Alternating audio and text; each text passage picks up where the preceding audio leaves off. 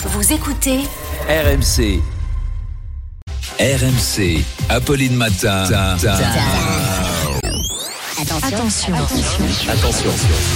Demanche pirate, le 32-16. Et justement, justement, Arnaud, bah, ce qui fait réagir, c'est l'intervention d'Emmanuel Macron hier soir. Bah oui, bien sûr. Bah D'ailleurs, oui. Apolline, je vous propose de réécouter ensemble les temps forts de cette allocution. Françaises, Français, mes chers compatriotes, vive la République et vive la France. Vous êtes dur. Voilà, je crois qu'on a fait le tour des points intéressants. Ah, c'était nul. Insipide, sans saveur, du Marc Lévy. Euh, Pauvre Marc Lévy, on, a une réaction et une analyse de Benjamin Duhamel, notre éditorialiste politique très jeune, très branché. C'est un surdoué, il a- il n'a que 19 ans.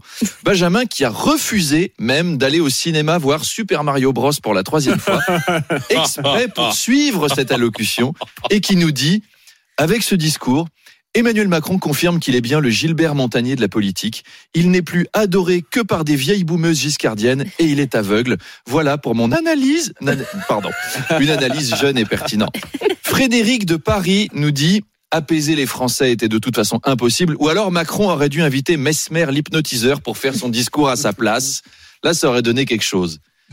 Française, Français, vous allez vous concentrer sur ma voix. Fermez les yeux. Détendez-vous. Dormez. Je vais compter jusqu'à trois et vous allez vous réveiller en vous disant que la réforme des traites est super chouette et qu'Emmanuel Macron est votre bienfaiteur démocrate. Un, deux, trois. Oh, ça marche pas. C'est toujours nul. C'est bête. Bon, allez, à tout à l'heure. À tout à l'heure, Arnaud. On vous retrouve bien sûr à 8h20 comme chaque matin pour